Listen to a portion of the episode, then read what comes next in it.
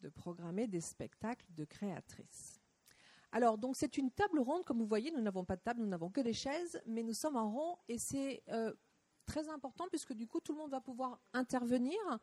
Il y a évidemment, alors moi je suis Christine Delmar, j'ai été journaliste à psychologie, je vous dis rapidement, écrivaine, maintenant je suis experte en, je suis coach experte en bonheur et en équité parce que je donne des, euh, formations en entreprise sur l'égalité homme-femme, notamment euh, à partir des contes de fées. Euh, voilà, et donc moi je serai euh, l'animatrice de cette table ronde. Donc il y a quand même des, intervenants très officiels, donc je vais les présenter. Puis après vous, vous pourrez peut-être vous présenter aussi, dire pourquoi vous êtes là. Je crois que c'est vraiment bien pour partager. Alors, à ma gauche, alors je suis du Sud, donc voilà, à ma gauche, Maude Fontanelle, conseillère conjugale et familiale du Planning 84. Alors elle peut peut-être nous dire un petit mot sur elle-même. Bonjour. Euh, moi, je travaille au planning familial de Vaucluse à Avignon. Je suis animatrice de prévention et conseillère et je ne sais pas si tout le monde connaît le planning familial, mais euh, oui. Euh, voilà, on fait énormément d'interventions scolaires dans les écoles, les collèges, les lycées, en maison d'arrêt, à l'université, dans les centres sociaux, dans les structures handicap, auprès des personnes en situation de prostitution, etc., etc sur la vie affective, relationnelle et sexuelle. Et on reçoit aussi beaucoup de personnes au planning pour les questions de contraception, d'IVG, de violence, de dépistage des infections sexuellement transmissibles, etc. Et puis, euh, Maud m'a raconté qu'elle a créé un outil formidable euh, à partir d'œuvres d'art pour donc développer cette conscience de, des problématiques que l'on rencontre en matière d'égalité homme-femme. Donc peut-être que Maud, elle peut nous en dire un tout petit peu plus maintenant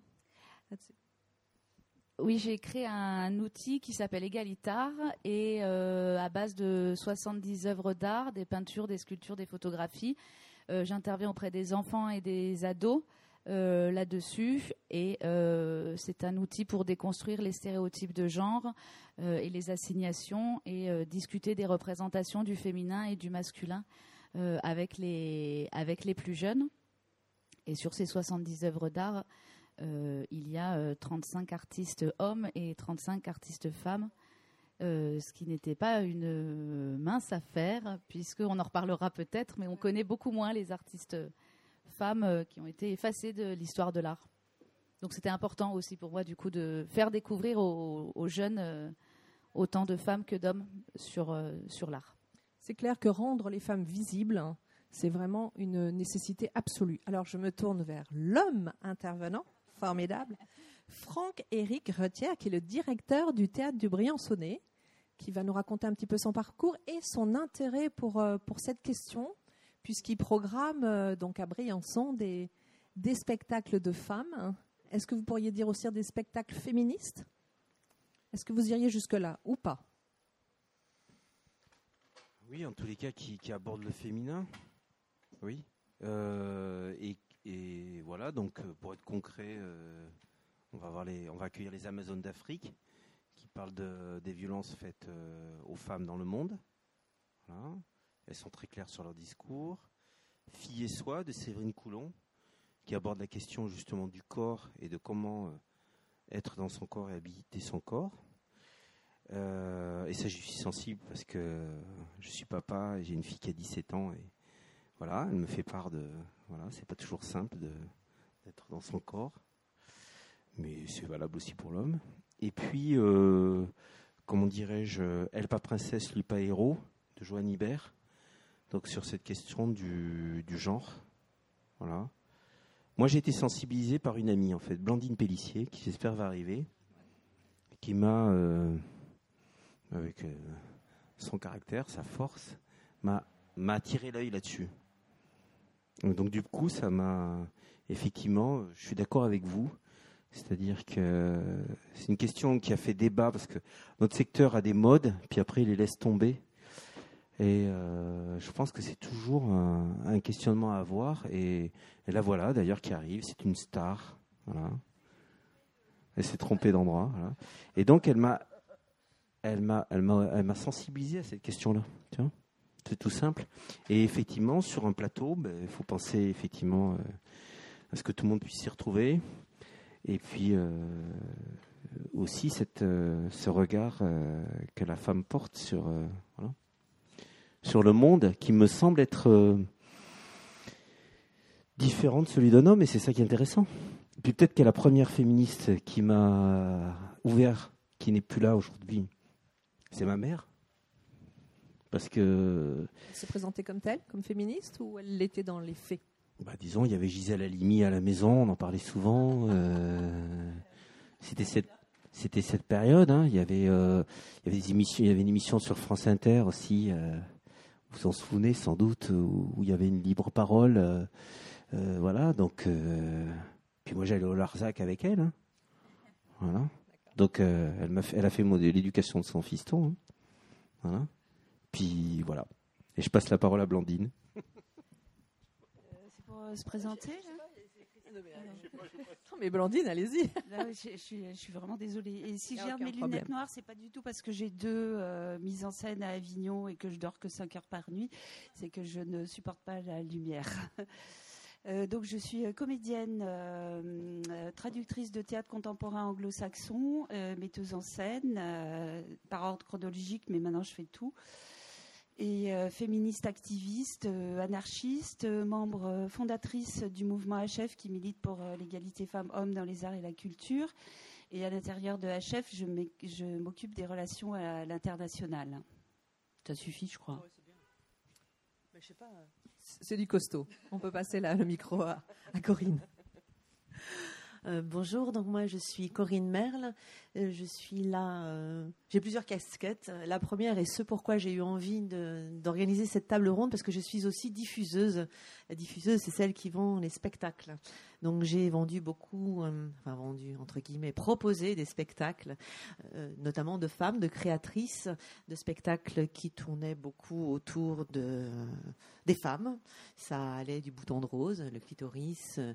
À l'histoire du féminisme avec Victoire la fille du sol- soldat inconnu. Et je me retrouvais face enfin au téléphone à des hommes des programmateurs souvent parce que la majorité des programmateurs sont des programmateurs qui me disaient euh, oui non mais euh, non euh, non ça n'intéresse pas mon public ce, ce style de spectacle c'est non ça ne va pas aller dans ma programmation.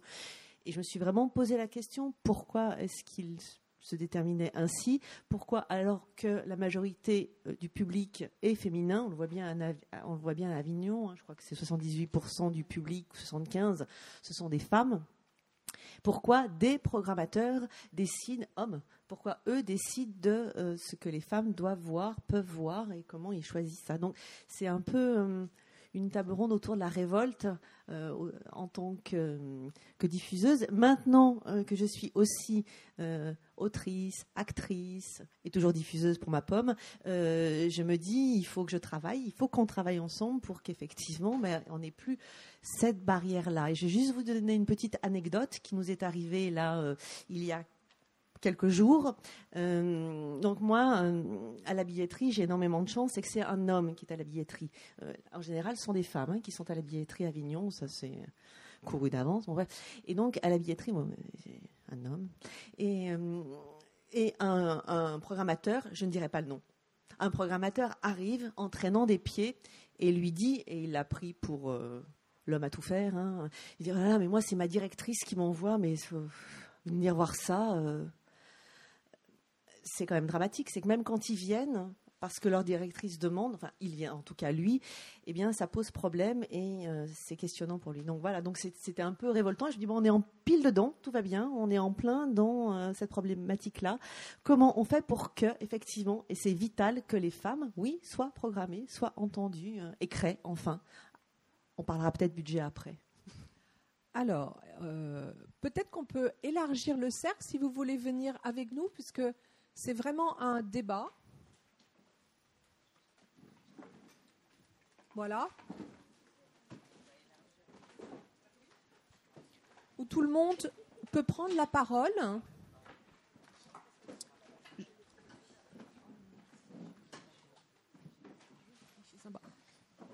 La seule chose que je vous demande, c'est de, avant de prendre la parole, c'est de prendre le micro. parce que c'est enregistré. D'accord?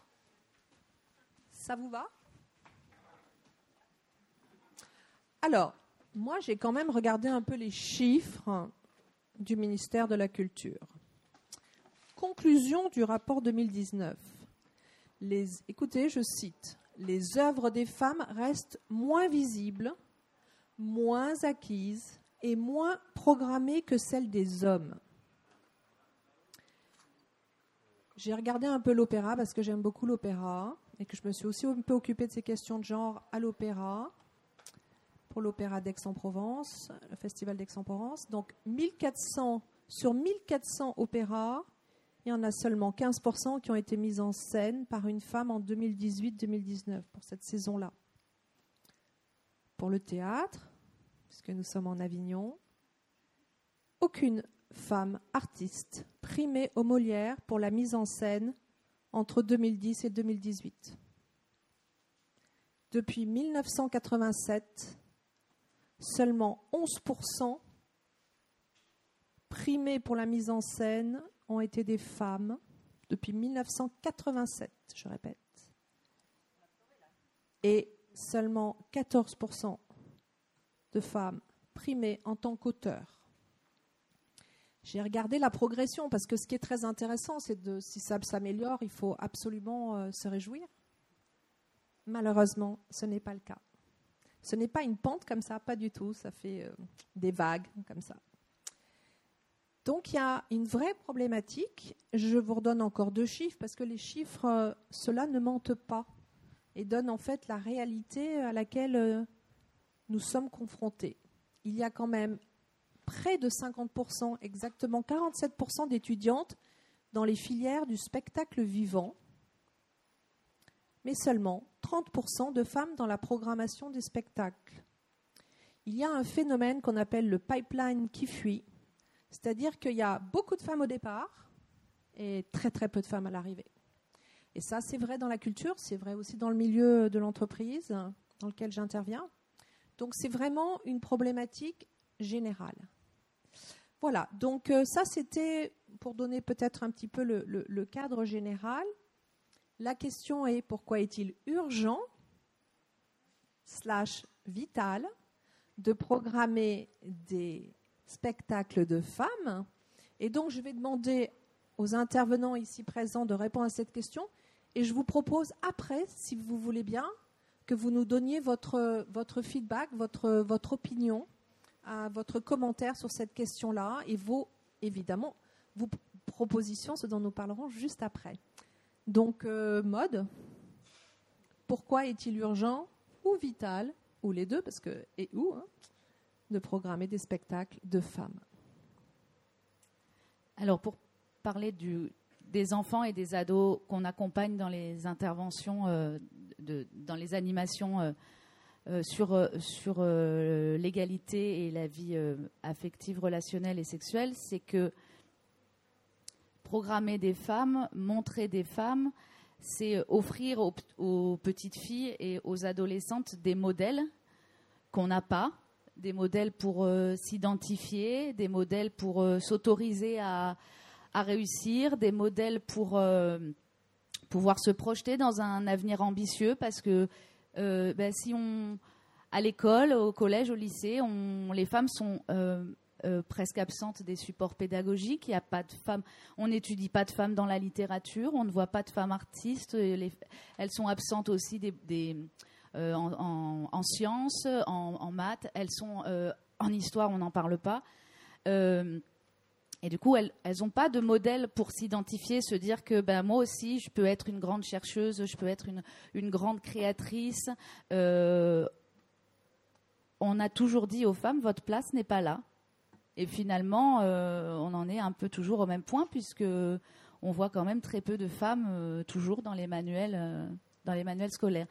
Et je crois que tu as une très jolie anecdote à nous raconter sur les livres scolaires. Oui, c'était une petite fille qui qui feuilletait un bouquin d'histoire. Elle, elle, devait être en fin de primaire ou en début de collège, je ne sais plus. Et c'était un bouquin d'histoire où il n'y avait que des hommes hein, dedans, puisque de toute façon l'histoire été écrite par des hommes. Et elle nous a demandé où était le livre d'histoire pour les filles. voilà. Elle pensait qu'il y avait un livre d'histoire pour les garçons, vu qu'il n'y avait que des garçons dedans, et qu'il y avait un, livre d'histoire pour les filles avec les filles qui ont marqué l'histoire.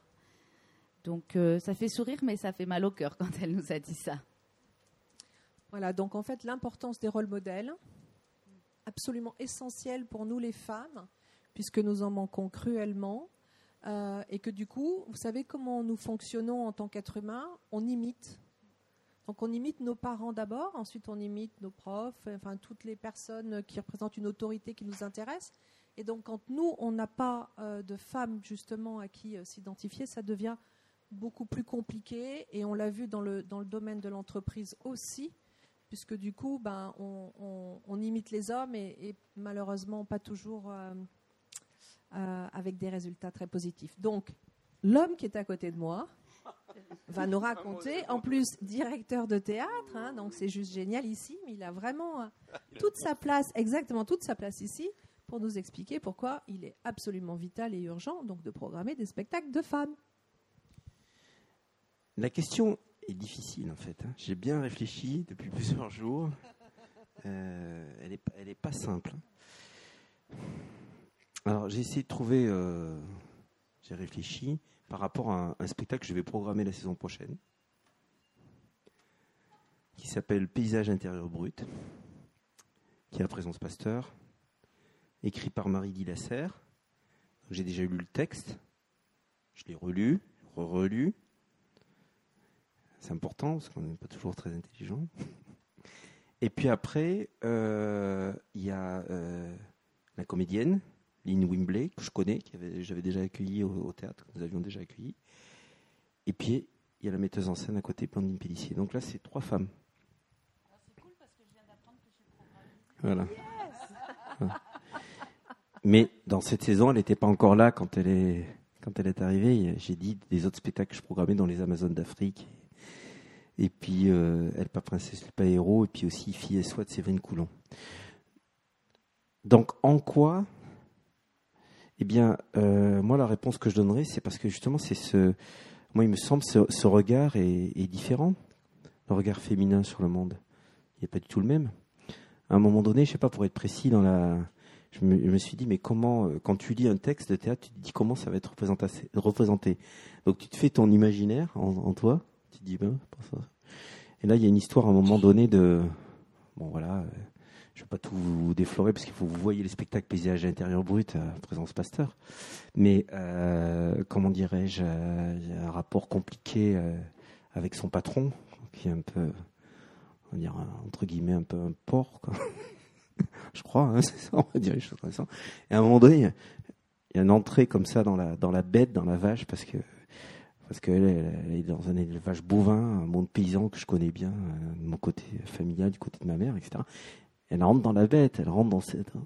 Et là, Lynn, euh, Wimbley, euh, je sais pas, elle donne une consistance à cette histoire qui serait tout à fait différemment traitée par un homme, me semble-t-il. Voilà, j'essaie d'être le plus concret possible, parce que sinon, voilà. Euh, donc en quoi? Ben voilà, parce que c'est un, regard différent euh, et je crois que c'est important. Puis aussi parce que j'ai fait euh, une auto-réflexion, je, parlais de ma mère, de, sa place dans la société dans les, dans les années 70-80, et je pense qu'il y a plein de difficultés qu'elle a eues parce qu'elle était une femme. Et je m'en rends compte aujourd'hui parce que j'ai essayé d'écrire, là je reprends quelque chose sur elle, mais beaucoup de ces difficultés, euh, elle s'exprimait, voilà, elle disait les choses, elle avait sa place. Ben non, c'était pas, pas accepté, c'était pas acceptable, hein.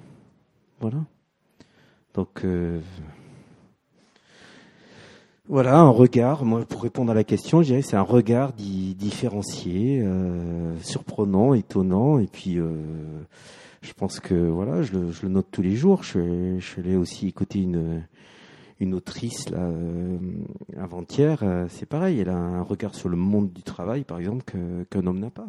Donc c'est c'est très enrichissant de voilà d'accueillir et effectivement de se dire en, de prendre conscience de ça. Et ça prend du temps. Et moi, c'est Blandine qui m'a sensibilisé.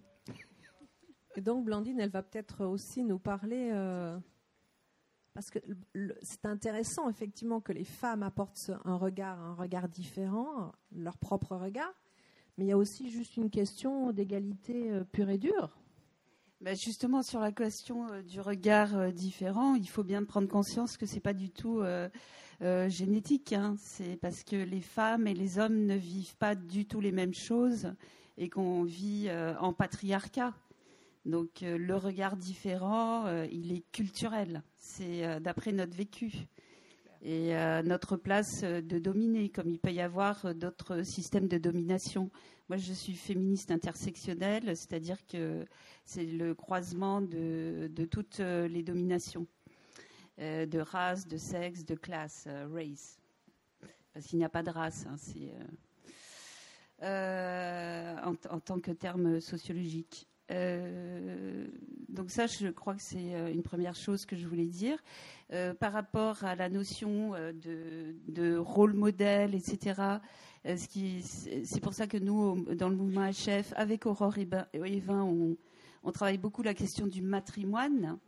l'héritage des mères, parce qu'on sait que le patrimoine est à 95% masculin. Euh, et que c'est très important de justement qu'il y ait un, socle, une filiation euh, pour les femmes. Euh, voilà. Tu veux que je développe sur quoi? Sur ton idée de quota, par exemple. Ah oui. Et donc, on, à l'intérieur du mouvement HF, depuis le début, bon, des débats comme ça, maintenant, on en a fait des dizaines et des dizaines et des dizaines.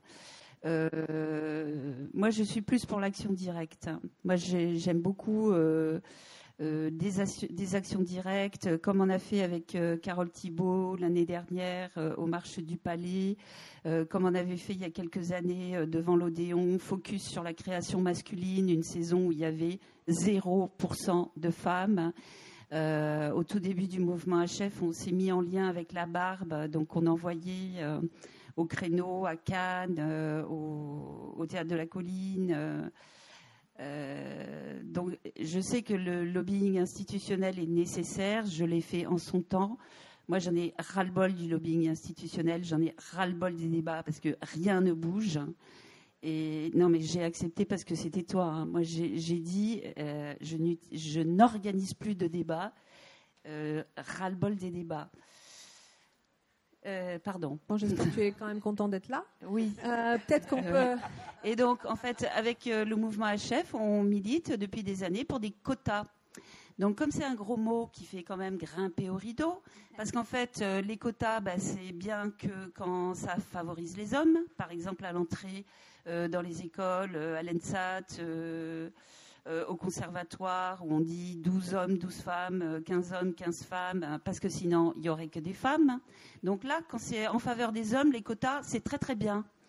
quand c'est en faveur des femmes, eh ben non, ça marche plus. Donc le, le, terme politiquement correct, c'est objectif chiffré. Et c'est-à-dire qu'on demande qu'il y ait une progression d'année en année qui soient inscrites dans les chartes des, lieux, euh, des chartes d'engagement euh, des lieux.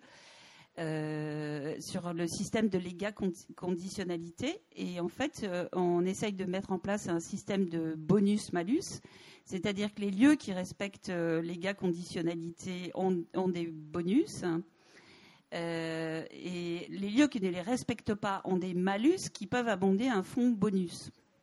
Voilà, pour aider euh, des femmes euh, en production, etc. Parce qu'on sait aussi, tu disais qu'on allait parler de la production, mais non seulement on n'est pas programmé, on a moins de moyens de production, et ça, depuis les premiers chiffres du rapport Renprat, rien n'a bougé.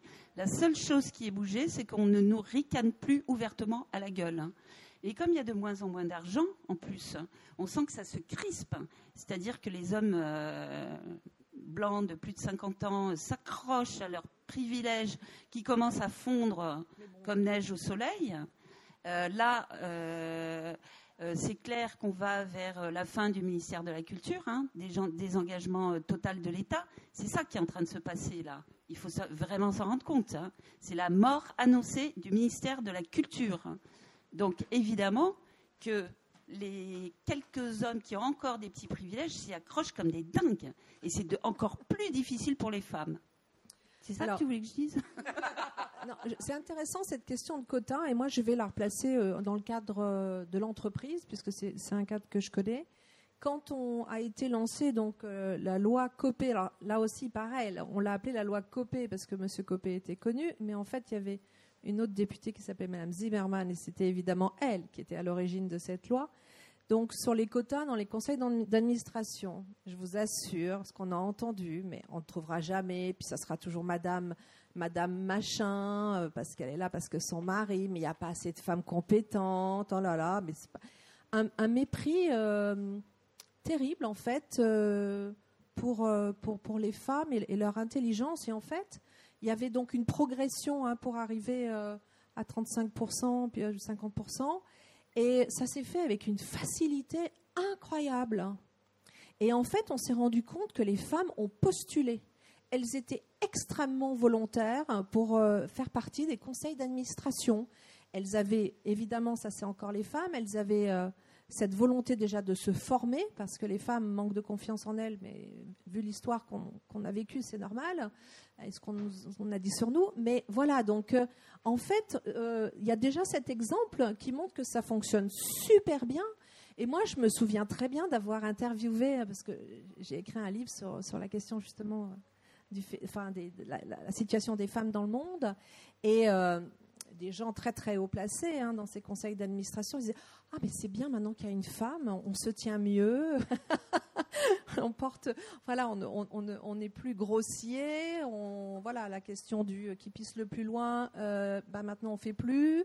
Il y a vraiment eu un changement, euh, ça a l'air ridicule, mais il y a déjà eu un changement d'atmosphère, hein. Plus de civilité et un, respect.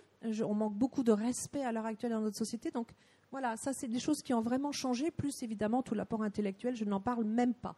On va demander à Corinne, parce que Corinne, elle a de multiples casquettes, donc euh, avec tes différentes casquettes, euh, Corinne, comédienne, productrice, etc., metteuse en scène, euh, parle-nous justement, toi tu tenais, ah, c'est toi qui as a défini le thème hein, de cette table ronde, sur le côté urgent et vital. urgent et vital, d'abord, la première chose, c'est que pourquoi? Bah Parce que, je me demande même pourquoi on se pose la question. Bah parce que il faut que ce soit euh, équi- équitable. Pourquoi il y a moins de femmes qui sont programmées? Bah, Je ne sais pas pourquoi. Je, intellectuellement, j'arrive pas à comprendre pourquoi c'est plus compliqué pour nous. Si je comprends, mais la question c'est pourquoi. Donc il faut effectivement se relever les manches. En revanche, moi, c'est vrai que je suis pas très optimiste. Je trouve que ça se durcit parce que les contraintes économiques sont drastiques, sont de plus en sont pire en pire, et que ben, on nous le fait payer cher. Encore une fois. Moi qui écris des spectacles plutôt militants. hein, euh, à cause de ça, on me de- demande aussi, bah, puisque je suis en plus militante, puisque de baisser encore les prix euh, parce que bah, donc déjà on a du mal à gagner sa vie, mais en plus si parce que on, porte euh, des combats euh, qui nous sont chers, le matrimoine, l'égalité femmes-hommes, un, combat contre les violences faites aux femmes, enfin j'en passe, c'est des meilleurs. Bah, en plus, il faut être militant, donc aller au-dessous au, au- au-dessous de- des tarifs euh, classiques. Bah là, c'est pour ça, moi je voulais en parler, euh, je voulais qu'on puisse avoir. Alors, je, comprends Blandine, hein, c'est que au bout d'un moment il faut faire. Donc moi j'essaie de faire, j'essaie de faire en écrivant des spectacles, j'essaie de faire.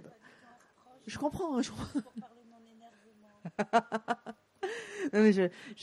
je- j'entends bien, c'est vrai. Mais agir, j'essaie d'agir moi avec mes petits bras euh, à faire ce que je fais. hein. Mais là, donc, euh, ta pièce s'appelle euh, Comment Virginie D a sauvé ma vie. Et là, on rejoint le directeur de programme, le directeur de théâtre, qui dit c'est un regard différent. Peut-être que tu peux parler un tout petit peu justement de ta pièce et justement de ce regard qu'un homme ne peut pas porter aussi. Hum, bah, La pièce que j'ai écrite et que je joue, donc, elle parle de l'intimité d'une femme qui subit des violences faites aux femmes et des viols. Donc, euh, bon, les hommes peuvent en parler, bien évidemment, mais moi, j'ai vraiment tenu à, exprimer ça, parler de l'intime pour toucher l'universel, puisque ça touche quand même beaucoup, beaucoup de femmes, que malgré tout, euh, 98% des violeurs sont des hommes. Euh, après, ils violent des euh, femmes ou des hommes, mais bon, donc j'avais quand même bien envie, besoin de mettre les pieds dans le plat et de parler de ça, euh, d'en parler pour les jeunes générations, puis pour les plus, pour les autres. Oui, donc il y a cette libération de la parole aussi féminine qui est absolument essentielle pour qu'on prenne en compte notre vécu. Non, je pensais aux, filles de Simone, euh, au Gilgamesh. Je ne sais pas si vous avez vu le. C'est tout, c'est complet jusqu'à la fin du festival. Voilà. Et c'est vraiment euh, tout le monde doit voir ce spectacle. Justement, c'est très intéressant sur le, sexe féminin, sur la vulve, sur euh, voilà. Il y a même des, boucles d'oreilles en forme de clitoris qui sont le clitoris faisant une moyenne de 11 cm. Voilà. Donc on apprend, voilà, c'est très intéressant. De 11 cm en érection, si je puis me permettre. De 11 cm en érection, voilà. Donc, euh, ça, c'est l'information du jour. Pour toi, hein, nous, on sait. Non, non, oui, bien sûr. Donc, euh, on sent, nous. Hein. C'est pas pour moi parce qu'il y avait plein de jeunes filles autour de moi et je suis papa. Et elle me dit, papa, tu dis n'importe quoi. Je dis, non, c'est vrai. Donc, voilà. Donc, euh, l'information et la connaissance, en fait, et c'est là où on va ouvrir un peu le champ. C'est c'est nécessaire dans notre société. C'est-à-dire, c'est de c'est d'apprendre. Et moi, je trouve que le théâtre, c'est un endroit euh, magnifique pour apprendre. Là, ça fait depuis le 6 euh, juillet que je suis ici. Et je trouve que c'est très, très intense. Ou de réapprendre, tu vois. Voilà. Et tu l'as vu, le spectacle? Non, moi, je m'occupe que de mon spectacle. Je fais que ça. Je tracte le matin, je joue le soir. Et voilà, je, je suis un peu monotache. Euh, je vous propose maintenant d'intervenir. Quelle est la première personne qui va vouloir euh, partager, commenter, poser une question peut-être? Vous vous présentez si ça vous ennuie pas. Oui, euh, moi je m'appelle Blandine aussi. je suis aussi activiste, féministe, porte-parole de Oser le féminisme 84. Euh, et je voulais revenir sur la question des quotas en fait, pourquoi les Américaines ont-elles gagné la Coupe féminine du monde de football? Pourquoi? Ben, Tout simplement parce que dans les, universités américaines, il y a une loi qui dit qu'on consacre les mêmes sommes au sport féminin et au sport, masculin. Il y a les mêmes sommes qui vont aux filles et, aux garçons. Résultat, eh ben, Megan Rapinoe. Voilà. C'est une question. les quotas, ça marche. Les quotas en politique, ça marche, les quotas, ça fonctionne, euh, puisque le, on, nous, on nous dresse à demander les choses gentiment, ou voire encore mieux, à ne pas les demander, c'est normal qu'on n'obtienne rien. À un moment donné, il faut arrêter d'être gentil. Hein, on doit revendiquer, on doit se mobiliser. 47% euh, de filles dans les écoles et zéro à l'arrivée. Enfin, euh, excusez-moi, moi je suis pas du monde du spectacle. Moi, par contre, je suis enseignante. Je suis scandalisée. C'est scandaleux. Et cette pièce qui est pleine jusqu'à la fin, donc il y a bien un marché, il y a bien des gens qui veulent le voir. J'ai rencontré les responsables aussi de votre association chef à Paris, à notre assemblée générale. Et euh, effectivement, le, mot pour rire, c'est euh, où sont les femmes? Bah, Dans le public. Non, mais non. Deux tiers du public. C'est hein. révoltant. Donc euh, maintenant, la question, c'est comment est-ce qu'on passe à la vitesse supérieure? Il faut arrêter d'être gentil.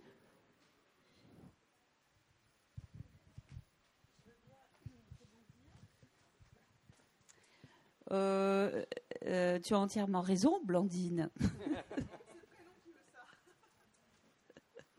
Les lions se sont couchés à nos pieds. Bah, de toute façon, quand on est méchante, il y a des résultats. Hein. L'action, je veux dire, euh, Olivier Pi, l'année dernière au festival, qui a osé dire à la conférence de presse d'ouverture qu'il y avait 45% de femmes, on l'a taclé du début à la fin du festival, à plusieurs endroits. Il a fait le petit garçon euh, en disant à la fin euh, Non, non, non, mes chiffres étaient les bons, parce que nous, on a recompté par derrière, si tu veux. Mes chiffres étaient les bons, gna gna gna. N'empêche que cette année, il y a beaucoup plus de femmes dans la programmation. Mais c'est pas être méchant, oui. ça. Merci Agnès. Mais, merci Agnès Trolli. Ce n'est pas être méchante, c'est être juste. Oui, oui. oui, assertive, oui, oui. Enfin, on a quand même eu les CRS hein, dans notre action euh, aux marches du palais. On a eu droit aux CRS. Euh, oui, autre chose, je pense qu'on sous-estime, nous, euh, les femmes, c'est la sororité. Euh, enfin, pouvoir bah, se serrer les coudes et puis se privilégier, mais de façon tranquille, quoi. Il n'y a, pas, a pas de raison. On peut très bien aussi euh, ouvrir des champs à d'autres femmes, euh, s'entraider plus, prendre ce temps-là, euh, parce qu'on a été aussi un peu dressé pour pas faire copine, pour ce, parce qu'on est des méchantes filles, on s'entend pas ensemble et tout, alors qu'on travaille très bien avec des femmes. Et moi, je prône le privilège de ce travail-là. Enfin, je dis ça, je travaille aussi avec des hommes, il n'y a pas de problème, mais aussi, aussi vraiment quand on peut, quand on a le choix. Moi, je fais le choix des femmes. Oui, mais c'est pour rééquilibrer. C'est pas c'est pas une démarche sexiste de ta part, c'est pour rééquilibrer euh, le méga déséquilibre qui existe aujourd'hui. D'autres euh, oui.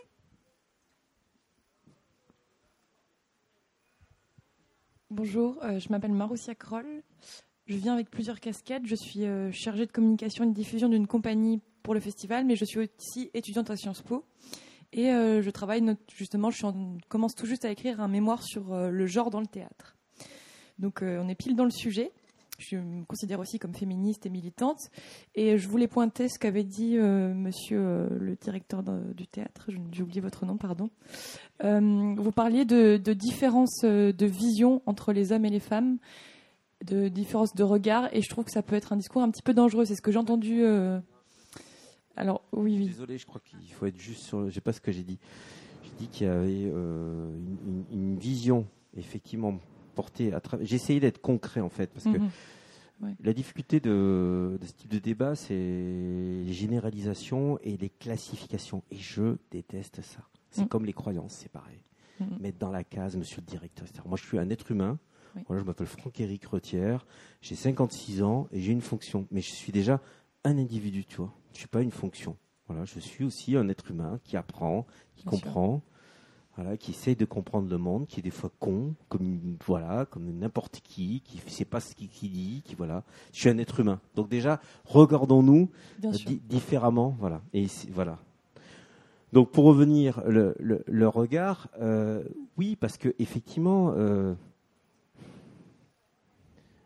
je reviens à cette pièce paysage intérieur brut Parce qu'il faut, revenir à une chose précise. En fait, si on veut, eh dans paysage intérieur brut, je me suis dit, si tu veux, euh, le fait que ce soit une autrice, Marie Dillasser, une metteuse en scène, Blandine, Eileen Wimbley qui l'interprète, c'est sans doute différent que si c'était un homme qui l'interprétait. Voilà ce que j'ai dit, c'est tout. Mmh, bien sûr.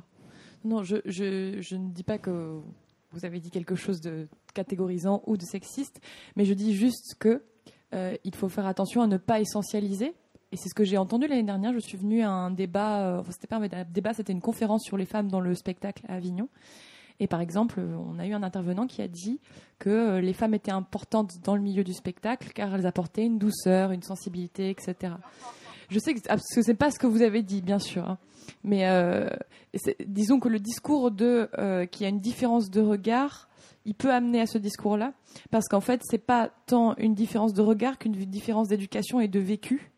Et euh, un homme et une femme peuvent avoir exactement le même regard ou la même sensibilité, mais c'est juste qu'on est socialisé dans deux cadres, dans deux oppositions genrées homme-femme, qui, nous mettent dans des dictates et dans des, catégories très restreintes. Donc ça amène effectivement des, une vision du monde différente.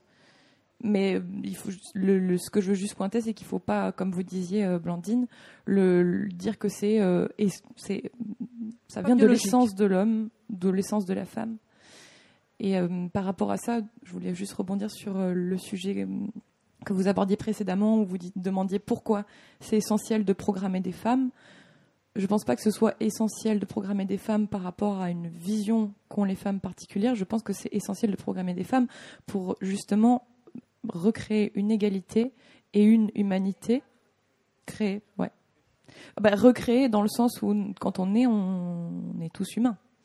C'est par euh, l'éducation, c'est par la socialisation qu'on devient différent. Donc, euh, créer une égalité et permettre à tous d'être qui l'on veut, et pas forcément homme ou femme, et pas forcément dominé ou dominant. Voilà. Mais je, dois dire, euh, je, ne défends, je ne le défends pas, je ne le connais pas. Mais on, a parlé ensemble euh, avant cette table ronde pour la préparer. Et les deux arguments que vous m'aviez donnés, c'était un, l'égalité homme-femme de représentation, et deux, le regard. Parce que ça existe quand même, ce que, ce que fait euh, Corinne Merle dans sa pièce, euh, c'est son vécu, c'est un vécu de femme. Mais j'entends très bien, pas d'arguments biologiques et compagnie, euh, très très clair. De, c'est bien de rappeler ça en amont, tout à fait. D'autres personnes? Oui, Oui, pardon. bonjour. Je suis Julie Zeno, je suis directrice de la compagnie du 23. Je suis également comédienne euh, dans la pièce que nous présentons à Avignon cette année, The Fool for Love de Sam Shepard, que nous jouons en version originale, avec ses surtitres en français. Euh, je vous le dis parce que Madame Blandine nous disait justement que vous faisiez également de la traduction anglo-saxonne, anglophone. Euh, et je suis productrice. En fait, je suis plutôt venue- devenue productrice à la force des choses. Euh, tout d'abord, j'avais une petite question concernant en fait une précision à vous demander concernant le, le sujet en fait de ce débat. Vous dites femme créatrice. Quand on dit créatrice, est-ce qu'on parle juste de ce qu'on voit sur le plateau ou tout ce qu'il y a en amont? Parce que en ce qui me concerne, je pense qu'on aura de plus en plus de femmes ou une voix de femmes qu'on verra sur un plateau à partir du moment où on aura de plus en plus de femmes qui prennent les décisions et les responsabilités. J'aimerais vous demander ici qui est directeur de théâtre? Madame et monsieur. Qui est euh, responsable ou directeur de sa compagnie? Très bien. Et moi. Voilà. Et il y a combien de femmes ici? En termes de proportion. Voilà, là, c'est ce que j'aimerais partager en fait, c'est l'expérience que je fais depuis un an et demi quand j'ai décidé en fait de monter ma compagnie pour pouvoir jouer, parce qu'à la base, je suis comédienne. Tout simplement. Je suis juste comédienne. Euh, tout ce que je voulais faire, c'était être actrice. Nous savons tous qu'en tant que comédienne, il y a beaucoup plus de femmes que d'hommes qui sont acteurs. Il y a beaucoup plus de propositions de rôles pour les hommes que pour les femmes. Donc déjà, c'est compliqué. C'est exactement le rapport des quotas dont vous parliez, notamment pour l'ENSAT. Oui, oui, bien sûr, égalité, oui, mais, mais il y en a combien qui se présentent en termes de proportion? On est tout à fait d'accord là-dessus. Et à l'arrivée, dans le monde professionnel, ça se retrouve. Je ne parle même pas quand on passe en tant que metteur en scène, directeur de compagnie, directeur de théâtre, et voilà. Je pense, en ce qui me concerne, moi, ayant fait la démarche d'arrêter d'attendre qu'on m'offre du travail en tant qu'actrice, et suite à ma rencontre avec une metteur en scène et professeure d'art dramatique britannique, Dani Locard, donc la metteur en scène de notre spectacle, Full for Love, c'est parti de cette rencontre, l'idée de vouloir travailler ensemble, tout simplement. Et si l'on veut professionnaliser son, travail, il nous fallait une structure. Donc, j'ai pris la responsabilité de créer ma structure, de créer ma compagnie, de créer l'association, n'y connaissant absolument rien. Et aussi prendre le risque de... Parce qu'on sait très bien que le nerf de la guerre dans ce monde, c'est l'argent particulièrement dans le théâtre. Et que le temps d'avoir des subventions, d'avoir des mécénats, d'avoir des producteurs, producteurs plutôt masculins d'ailleurs de manière générale, j'en avais pour encore quelques années avant de pouvoir monter ce projet qui était déjà extrêmement ambitieux parce qu'on fait du Sam Shepard en France on le connaît plutôt bien en tant qu'acteur, pas vraiment comme auteur. Et en plus dans sa langue originale. Donc, j'ai décidé de moi mettre le pognon sur la table sachant très bien que ça ne serait pas éternel, mais que c'était le petit coup de pouce qui pourrait lancer mon spectacle. Et en même temps, ça fait un an et demi que euh, je traverse toutes les péripéties de l'administration française, du système bancaire français, euh, pour pouvoir mener à bien ce projet. Et mine de rien, je suis entourée que d'hommes, mis à part notre metteur en scène, je suis entourée que d'hommes. J'ai la chance d'être entourée d'hommes bienveillants, admiratifs, qui me disent, les trois quarts d'entre eux me disent, mais j'aurais pas fait le dixième de ce que tu as fait. Le dixième.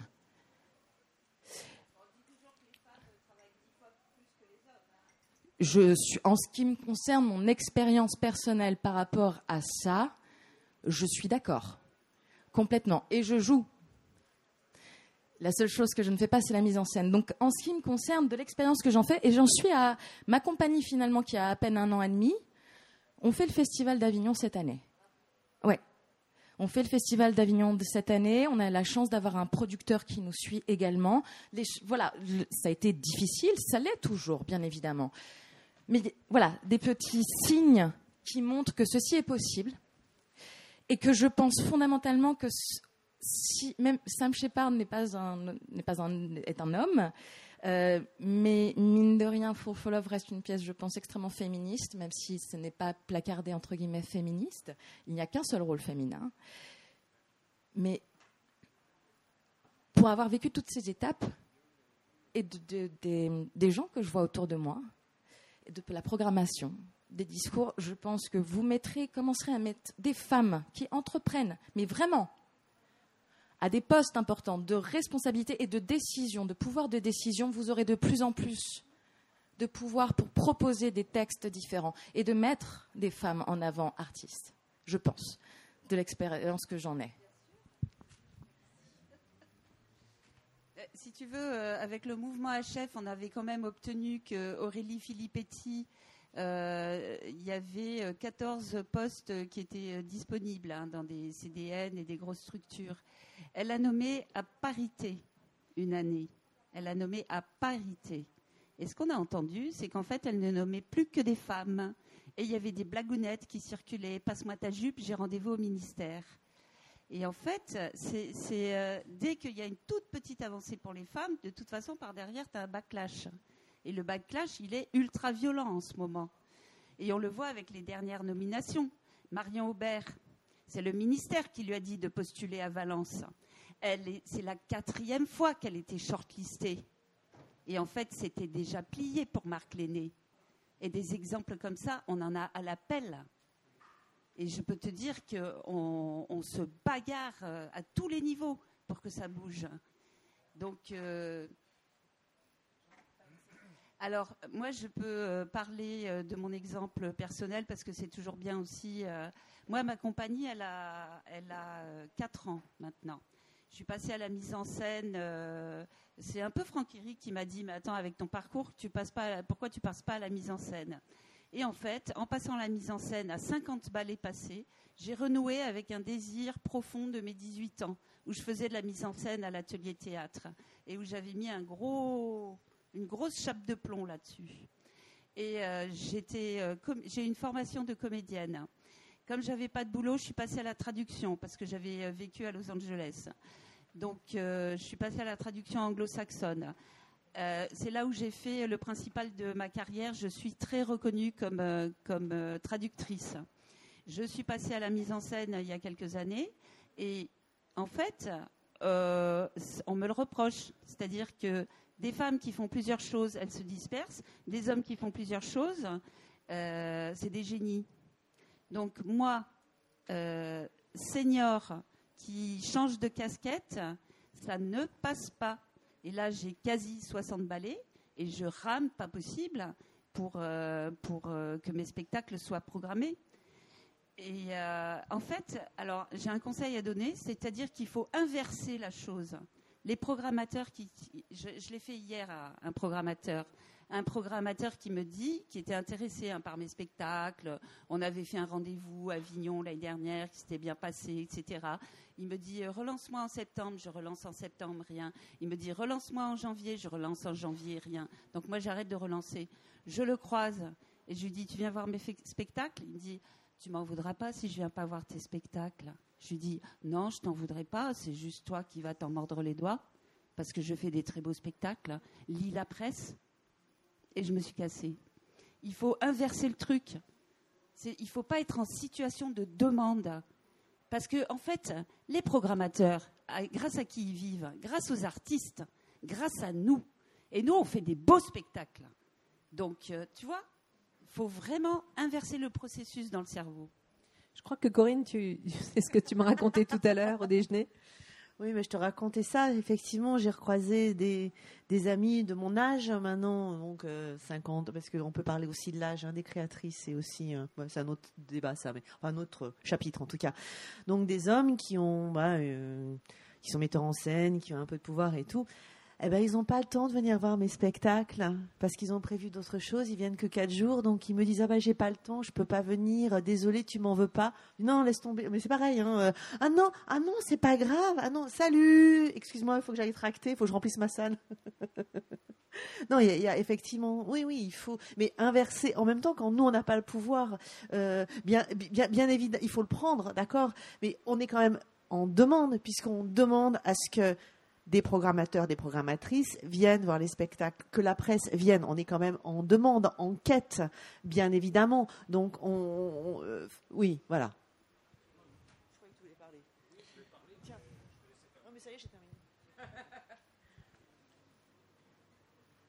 Faut pas hésiter à nous bousculer. Faut y aller. Une fois, non mais je vais te dire, parce que c'est bien de parler de, son endroit, comme dit Blandine. Euh, Chantal Loyal, euh, compagnie Guy Caco. Vous connaissez peut-être, non euh, voilà. Euh, Elle est choré- chorégraphe, euh, danseuse. euh. Elle me voit à la colline, elle me dit c'est bien gentil, Franck Eric nous dit à chaque fois c'est intéressant et tout, mais il faut programmer. Hein. Je dis bah ouais, t'as raison, allez, je te programme, voilà. Donc, mais ça c'est valable, il faut le savoir, euh, c'est pas qu'une question de genre. C'est aussi parce qu'il y a une forte sollicitation, il y a une question rationnelle d'offre et de demande aussi. Il faut le savoir, et de sollicitation et de moyens qui ne sont pas en rapport. Mais à un moment donné, tu parlais de la question du, pouvoir. Effectivement, euh, voilà, il faut le prendre et puis tu dis, ben voilà, euh, moi, Blandine, elle, m'a rentré dedans. Des fois, elle me dit, Ah, oui, ben c'est bien. Voilà, faut, faut, faut qu'on se bouge, les gars. Pardon, je suis le metteur en scène du spectacle de Corinne Merle. Et Corinne Merle est ma patronne, parce que c'est elle la productrice. Donc nous avons un, un rapport vraiment égalitaire dans le travail depuis quelques années. Pardon, je ne la mets pas en scène depuis quelques années, mais nous nous compagnonnons depuis quelques années.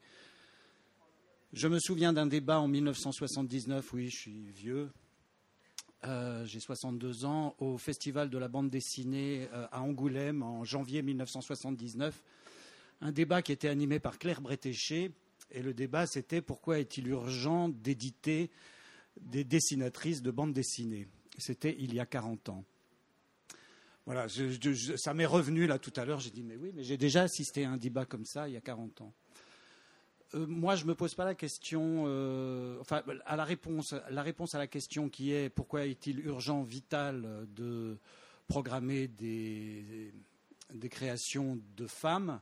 Moi, j'ai une seule réponse, c'est pour entendre les femmes.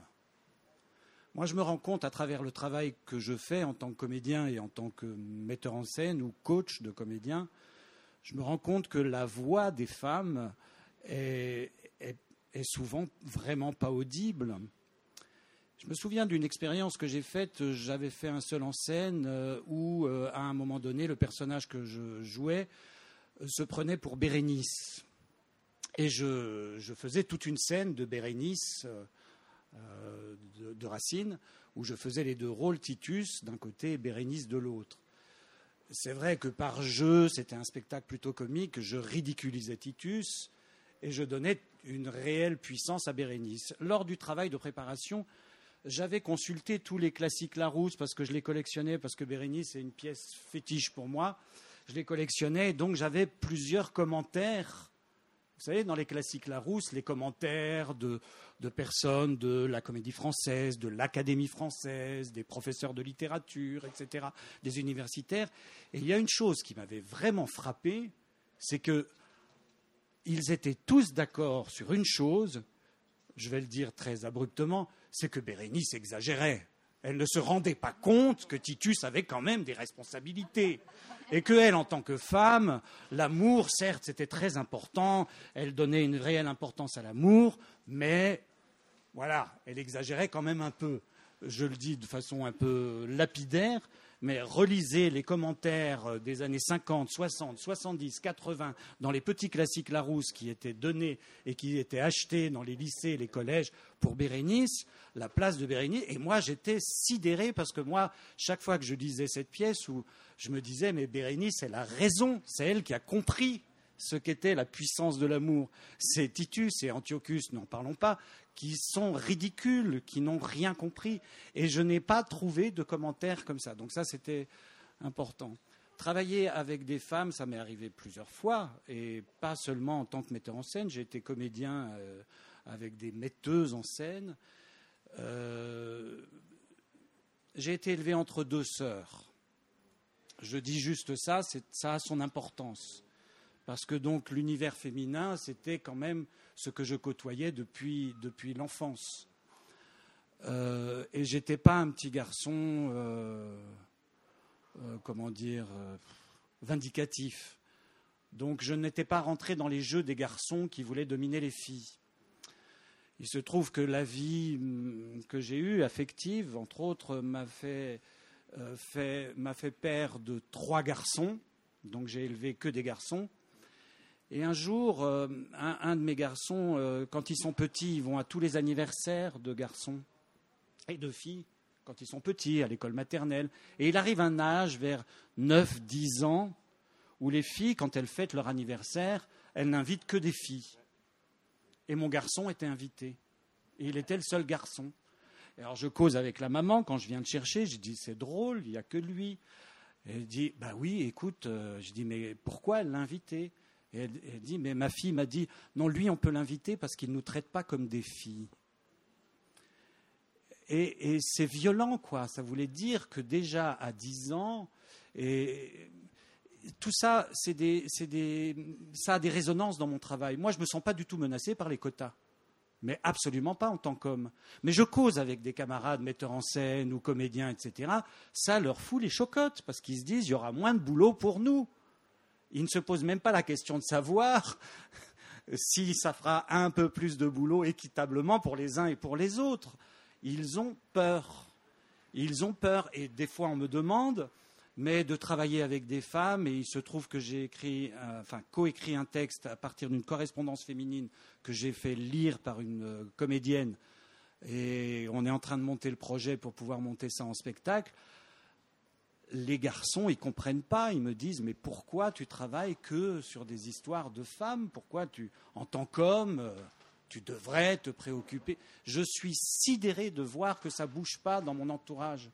Moi, je suis d'accord avec ce que disait Corinne précédemment, à savoir, j'assiste, puisque j'ai 62 ans et que je suis sensible sur le sujet depuis une quarantaine d'années, je pense qu'il y a une régression terrible que dans les années 70, je me souviens, dans mon adolescence et à la fin des années 70, début des années 80, c'était beaucoup plus, je veux dire, beaucoup plus militant, beaucoup plus costaud, c'était prêt à ça, et tout d'un coup, il y a une espèce de chute, et je trouve qu'aujourd'hui, c'est terrible. Je suis très heureux de savoir qu'il y a des combats qui se mènent pour les quotas de façon et je serai aux côtés enfin, de ceux qui, mènent ces combats-là, parce que nous avons besoin de ça pour entendre les femmes. Moi, c'est tout ce qui m'importe pour le moment. Entendre les hommes, je les ai déjà beaucoup entendus et je ferme ma gueule de ce pas. Juste pour rebondir sur ce que vous venez de dire euh, par rapport à cette histoire d'anniversaire euh, au planning familial, on, intervient dans les écoles maternelles et primaires pour le PRODAS, qui est un programme de développement affectif et social, où on bosse avec les enfants sur euh, les émotions, puisque les émotions aussi sont genrées. Euh, pour aussi apprendre euh, aux petits garçons qu'ils ont le droit d'être tristes et de pleurer, et aux petites filles euh, d'être en colère et de l'ouvrir, et que la colère c'est pas mal. En plus, c'est bien, ça permet d'avancer. Et hum, on travaille sur l'égalité, sur les stéréotypes, et du coup, on intervient. Les premiers, c'est des moyennes sections, donc 3, 4 ans, 4 ans, 4 ans. Euh, et ben, dès 4-5 ans, effectivement, on utilise des petits outils avec des, c'est des petits pandas en fait qui sont pas genrés. Donc il y a Monsieur Panda, Madame Jean, Madame Panda. Bon, c'est binaire par contre, mais c'est un autre débat. Euh, et qui sont dans des situations. Il y a un panda qui est président ou présidente de la République, un qui fait la cuisine, un qui, qui lit un bouquin dans le canapé, et on leur demande si à leur avis c'est Monsieur Panda ou Madame Panda. Et ben à 5 ans, Est-ce que c'est Monsieur Panda ou Madame Panda qui est président de la République? C'est Monsieur Panda. Et c'est pas seulement les enfants. En fait, euh, en, entreprise aussi, il y a eu des tas de tests sur euh, parce qu'on on parle beaucoup de leadership féminin. Alors euh, le leadership féminin n'existe pas. Il y a le leadership tout court qui existe. Et en fait, ce sont des quand il faut trancher, il faut trancher. Quand il faut être dans le consensus, il faut être dans le consensus. C'est absolument pas genré. Et euh, on montre effectivement des images euh, d'hommes et de femmes et on dit qui euh, gère, qui voilà, qui, a le pouvoir. Ce ne sont que des hommes. Donc même et en fait on s'est rendu compte que grosso modo il faut 50 ans pour qu'on change d'idée sur une chose. Donc c'est très très long au niveau des mentalités. Et il faut vraiment y aller une fois, deux fois, dix fois, cent fois, mille fois pour que les choses commencent à changer. D'où l'importance des rôles modèles pour qu'on voit effectivement que des femmes euh, ont des postes extrêmement importants. Oui. Bonjour. Euh, je m'appelle Colline, j'ai pas mal de casquettes dans le spectacle vivant. Je suis à Avignon pour de la diffusion d'un spectacle. D'ailleurs, à chaque fois que je viens à un débat sur les femmes, je me sens mal parce que dans ce spectacle-là, il n'y a que des mecs. Mais bon, pour l'année prochaine, on verra. Euh, ça fait dix ans à peu près que je travaille dans le domaine du spectacle vivant que ce soit en tant que comédienne, euh, metteur en scène, en écrivant ou du côté administratif. Et euh, le système de programmation habituel, j'y crois pas. Euh, dans la vie, en règle générale, la distinction de genre garçon-fille, j'y crois pas non plus. Je reste convaincue que tant qu'on élèvera les gamins, que ce soit à l'école ou à la maison, en disant t'es une petite fille, t'es un petit garçon, donc on va pas s'en sortir. Euh, surtout que pour euh, faire partie du milieu queer, je vis de plus en plus entourée de gens qui se ressentent et se disent non binaires. Et euh, dans ces milieux-là, on a quand même vachement moins d'emmerdes sur plein de trucs, même si on a plein d'emmerdes sur plein d'autres. Mais donc, tout ça pour dire que de plus en plus, je réfléchis à la filouterie. J'étais là la semaine dernière pour la conférence autour de ce qu'est être un programmateur du off. C'était plein.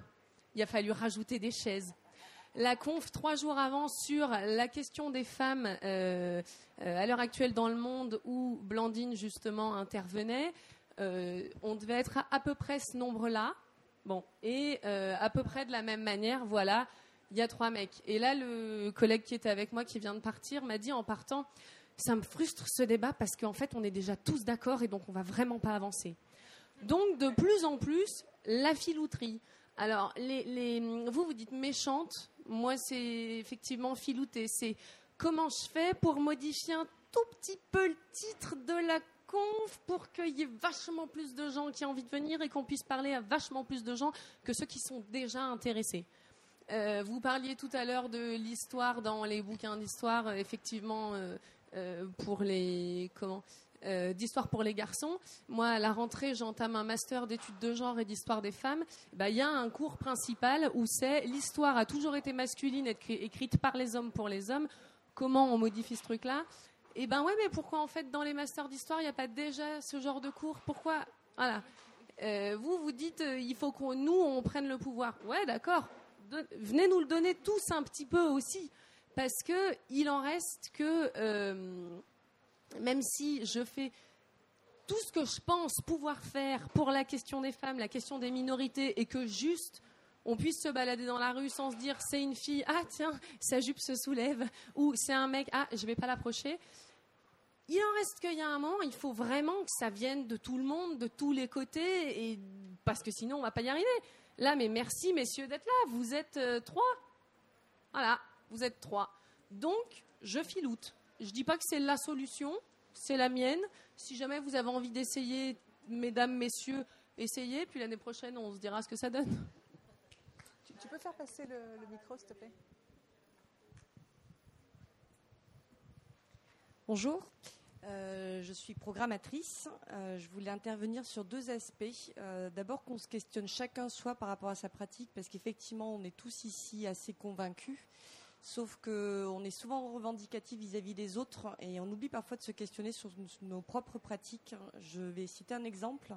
J'ai accueilli également les, filles de Simone sur leur spectacle et j'ai été très euh, étonnée de voir qu'elles avaient poussé la réflexion aussi de la place de la femme, y compris dans leur équipe technique.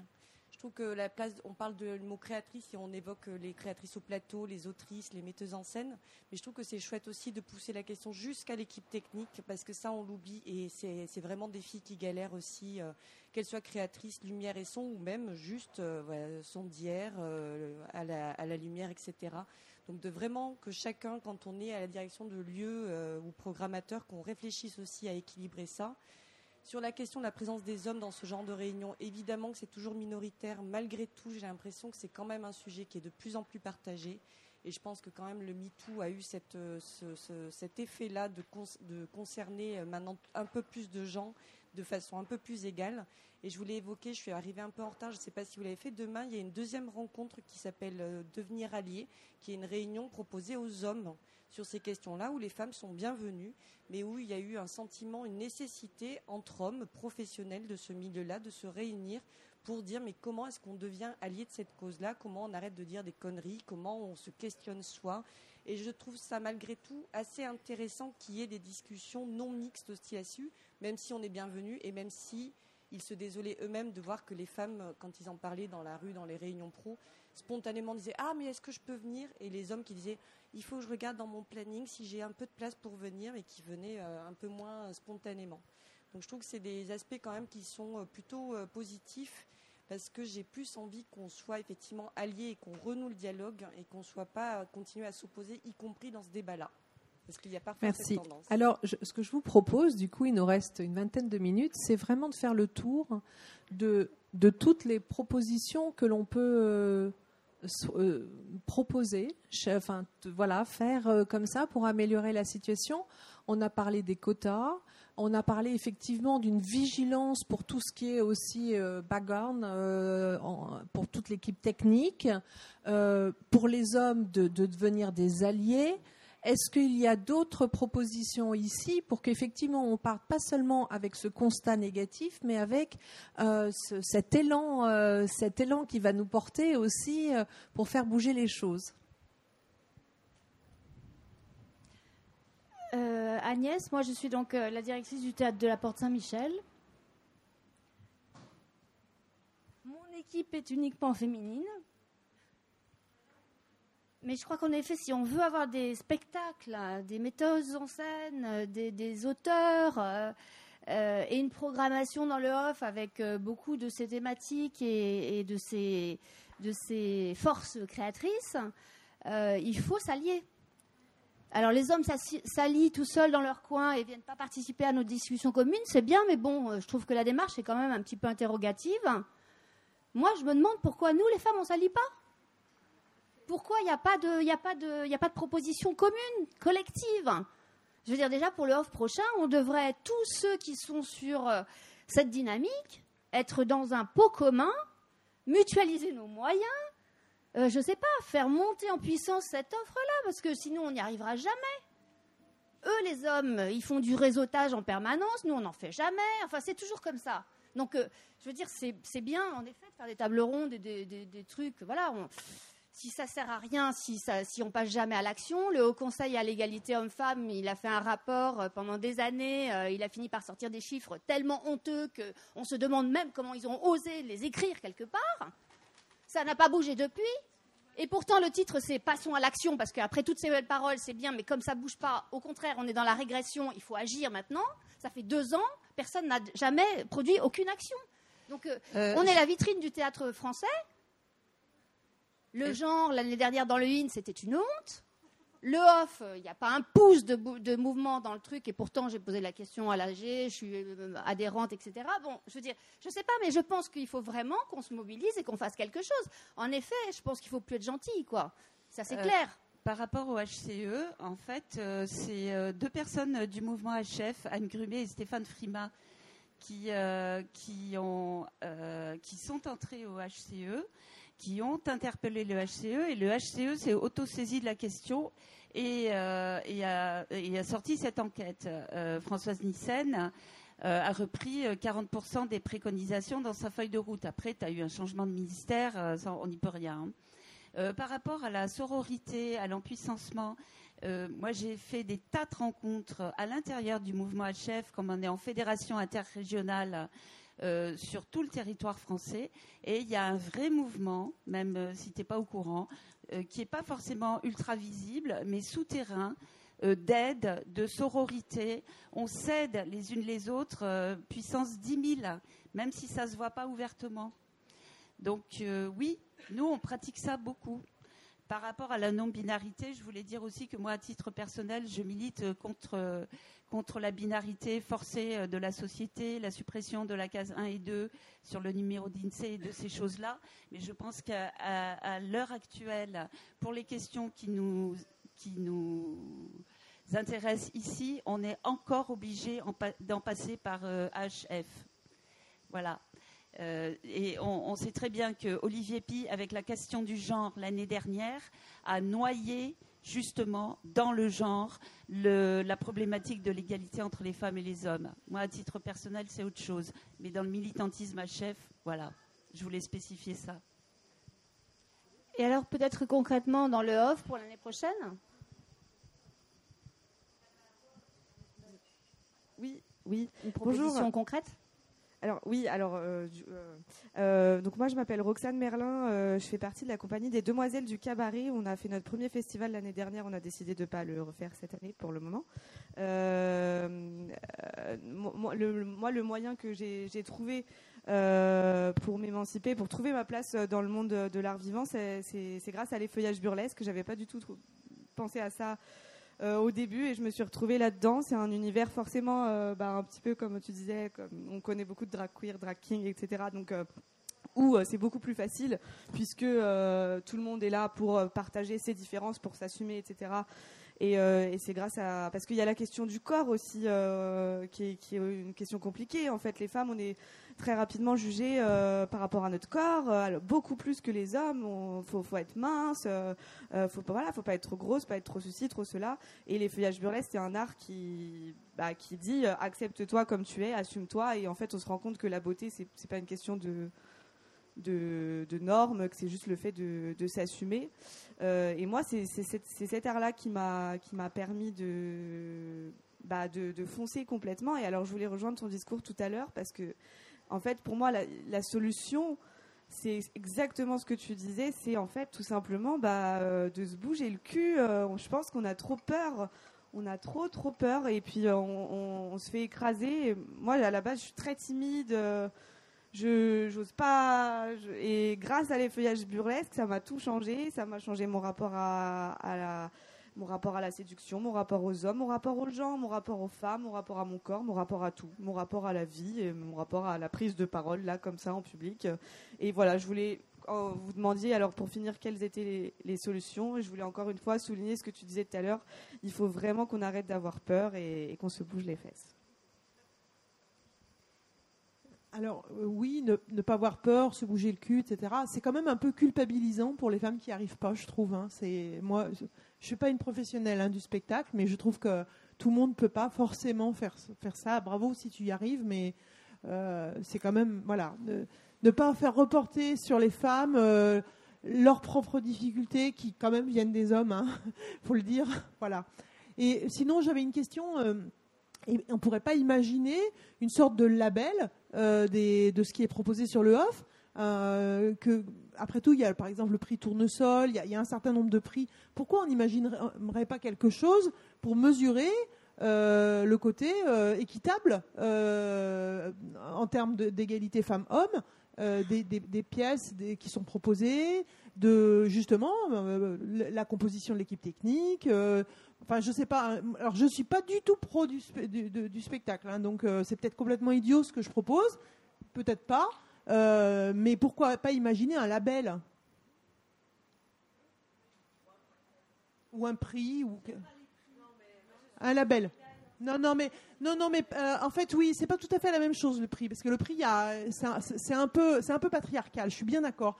En revanche, un label euh, disant, ben, écoutez, puisque après tout, les femmes dans le spectacle, il y en a beaucoup dans le public, peut-être qu'elles seraient aussi euh, intéressées par le fait de, de savoir, bien que euh, telle et telle pièce eh bien, euh, respecte euh, l'équité euh, entre les femmes et les hommes, euh, et éventuellement, pourquoi pas, euh, tel autre ne le fait pas du tout, hein, le, le name and shame.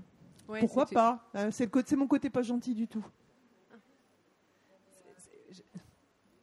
Mais alors, enfin moi du coup, euh, quand, quand- là je trouve qu'après ça va, ça va, ça va un peu trop loin. C'est-à-dire que c'est, comme quand on dit voilà à l'Assemblée il faut qu'il y ait euh, tant de pourcentage de femmes et tant de pourcentage d'hommes. Enfin ça, on, on peut pas, euh, comment expliquer?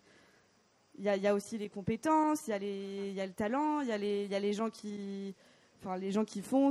Et alors tout à l'heure quand tu disais c'est la faute des hommes quand tu répondais c'est la faute des hommes, euh, pourquoi c'est la faute des hommes en fait? C'est ça que je comprends pas. Mais oui, mais enfin, il n'y a pas non plus à les faire culpabiliser eux, et c'est pour ça que je dis que c'est à nous aussi de, de, de nous battre. euh, Je crois qu'il faut sortir de cette idée de culpabilisation. On est dans la prise de conscience. C'est tout à fait autre chose. Euh, oui, bonjour. Moi, moi, je trouve que ça serait intéressant un label, mais pour les structures de programmation, en fait, sur, euh, au national, de savoir qui sont nos alliés et, euh, et du coup d'éviter de se culpabiliser soi-même quand on est porteuse de projet et quand on se heurte à un refus, puis à un autre refus, etc. Et qu'en fait, ces refus-là viennent juste du fait que voilà, on est porteuse de projet, euh, qu'on a un spectacle, admettons, avec une autrice, euh, avec une majorité de femmes au plateau, et que ça ne passe pas, en fait. Voilà. Et juste si je peux rajouter une petite chose, éviter aussi qu'en tant que créatrice, autrice, on nous renvoie directement vers des femmes qui programment. C'est épuisant, c'est épuisant pour elles, pour nous. Ah, vous avez un spectacle, je, vois tout à fait à qui vous devez. euh, alors, on a quelques noms, comme ça, on n'en a pas beaucoup. Hein. Euh, allez voir Madame, machin, allez voir Madame. Et, les pauvres, euh, bon, elles, elles font leur programmation déjà comme elles peuvent, mais on peut pas trop leur demander, c'est aux autres qu'il faut demander, il me semble. Euh, je, on- je voulais dire qu'on retrouve la même probl- problématique avec euh, les personnes racisées. C'est-à-dire qu'on les renvoie systématiquement vers euh, les très rares personnes racisées qui ont des lieux. Femme et racisée, ça fait deux, ça, encore plus. Surtout qu'avoir affaire à une femme programmatrice, c'est pas forcément gage de parité. Euh, donc voilà, vraiment juste, euh, c'est sur la programmation pure et dure quoi. Qui programme des femmes, qui programme euh, au moins 50% de créatrices et de porteuses de projets et qui ne le fait pas. C'est pas plus compliqué que ça en fait. En, termes de solution, euh, il y a quelque chose qui me paraît euh, qui me paraîtrait idéal mais difficile à mettre en place puisque ça se heurte un peu avec la question des quotas. C'est peut-être arrêter de différencier si une personne est un homme ou une femme dans un spectacle, c'est-à-dire ne plus mettre homme ou femme, peut-être ne plus mettre qu'un nom de famille dans euh, un dossier de spectacle. Euh, après, c'est difficile parce que si on met des quotas euh, pour avoir autant d'hommes que, de femmes dans un théâtre, comment on fait ensuite pour savoir? C'est la même question. Mais, sachant qu'il y a finalement, comme on le disait, plus de femmes dans le spectacle que d'hommes et qu'on se retrouve avec plus d'hommes dans des positions dominantes, si on arrête de séparer dans des titres je suis un homme, je suis une femme, ce qu'on va regarder là, ce sera justement le parcours et les compétences. Et ce qui est proposé en tant que tel, et pas est-ce que c'est fait par un homme ou est-ce que c'est fait par une femme. Mais ça paraît très difficile aujourd'hui dans la société dans laquelle on est, ou même sur notre carte d'identité, on a homme ou femme, ou euh, voilà, il y a, on nous demande toujours êtes- êtes-vous un homme, êtes-vous une femme? Moi, ça me paraît un modèle qui serait idéal dans l'avenir. Oui, dans l'avenir. Euh, pour l'instant, on commence à obtenir des choses en matière euh, d'anonymat des candidatures. Euh, au bout de dix ans de combat, j'ai enfin obtenu l'anonymat des candidatures à l'aide à la création d'Arsena pour les textes. Depuis la dernière, depuis le mois de novembre, la lecture des textes se fait en anonyme. Et donc c'est l'aide à la création au niveau national. Parce qu'on sait très bien que l'anonymat est favorable aux femmes, puisque dans l'inconscient collectif, euh, des hommes comme des femmes, euh, une femme vaut moins qu'un homme. Et par exemple, le prix euh, de Guérande qui est en anonyme, eh ben, en fait, quand, les, quand les, choses sont en anonyme, c'est favorable aux femmes. Il y a beaucoup de femmes qui, qui gagnent ces prix, même si je suis anti-prix. voilà, donc je suis d'accord avec toi. On sait aussi que euh, depuis qu'il y a audition derrière par avant, ça, remonte aux années 70 dans les orchestres euh, nationaux. Euh, les femmes et les personnes racisées ont réussi à intégrer les orchestres parce que avant c'était all white, all male. donc l'anonymat, ça peut être une solution, pas pour tout, parce que ça marche pas forcément pour tout, mais ça va dans ton sens. Oui, moi je suis pas tout à fait d'accord sur cette euh, idée de euh, pas mettre les noms et regarder uniquement les compétences parce que le sexisme il remonte en fait jusqu'à là. Par exemple, euh, en mise en scène dans les écoles nationales, il y a très peu de femmes, quasiment pas en fait. Donc si on regarde les compétences et que déjà dès le départ en mise en scène, les sortants d'école nationale ne vont être que des hommes, et eh ben c'est eux qui vont avoir les compétences le sexisme, il commence déjà là, dans un monopole des, compétences par les hommes, dans un monopole des diplômes, euh, des réseaux aussi, puisque les écoles nationales engendrent quand même ça. Donc euh, à partir de là, euh, ça suffit pas en fait. C'est plus juste une histoire de compétences, c'est une histoire de, regard et de, de monopole. D'où le fait qu'il faut que ça remonte plus haut. Il faut que ça remonte avant les écoles NAS, il faut que ça remonte jusqu'à la maternelle, donc jusqu'à l'éducation de base. Alors justement, oh, pardon, pour rebondir, euh, oui, sur ce qu'il faut faire justement, c'est euh, commencer par l'éducation pour déconstruire les assignations de genre, les, les, les représentations, les clichés euh, qu'on a dès la maternelle, effectivement, pour faire bouger les lignes. pour ensuite quoi. Et il y a des lois qui existent pour ça, mais elles sont pas appliquées comme toutes les autres lois. Et on est censé intervenir trois fois par an, nous, auprès des enfants, de la maternelle à la terminale, trois fois par an. C'est la loi d'Aubry 2001. Les gamins, on les voit une fois dans toute leur scolarité. Et c'est à ces moments-là qu'on va déconstruire le, voilà, tout ce qui est stéréotype, assignation, qu'on va parler d'égalité et qu'on va essayer de faire bouger les lignes. Euh, oui, alors, parce qu'on a encore cinq enfin, quelques minutes. Vous, si, si, si, si, tu peux lui faire passer le. Bonjour, euh, Naïma Amari du CNV. Moi, j'ai juste une interrogation, puisqu'on parle du théâtre. Euh, je donne l'exemple de la comédie française, euh, où tous les sociétaires sont pratiquement que des hommes. on répond souvent que le répertoire en soi, c'est que des hommes. Est-ce que les femmes ne peuvent pas jouer des rôles d'hommes? Moi, je pose la question. Bah, on a parlé des enfants. Moi, je parle encore le symbole qui est le théâtre, la comédie française par exemple Voilà, c'est une question. Bien sûr. Écoutez, une dernière, peut-être une dernière euh, remarque là.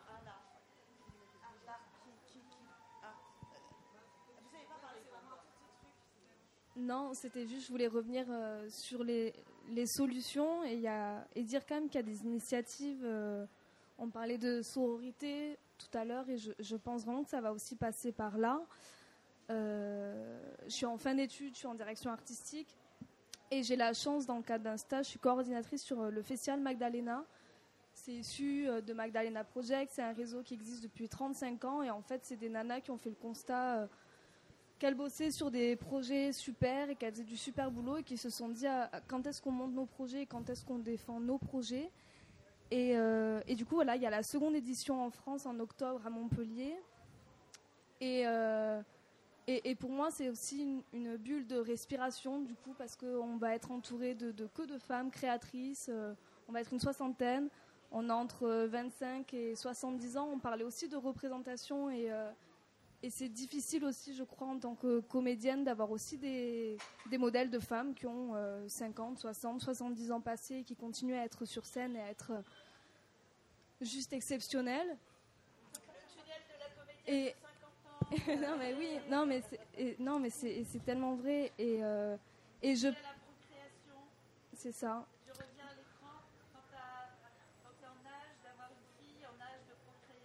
Et je, et je passe du coup sur toutes les difficultés rencontrées aussi pour monter ce festival, où on nous dit voilà, il va y avoir les subventions, il va y avoir les aides qui vont suivre, et en fait, euh, c'est compliqué parce qu'on fait face aussi à des hommes qui n'ont absolument pas envie de bouger, pas envie de soutenir ce type de, d'initiative et de projet, mais voilà, ça existe. Mais il y a donc, euh, il y a donc l'élan, la volonté, l'énergie.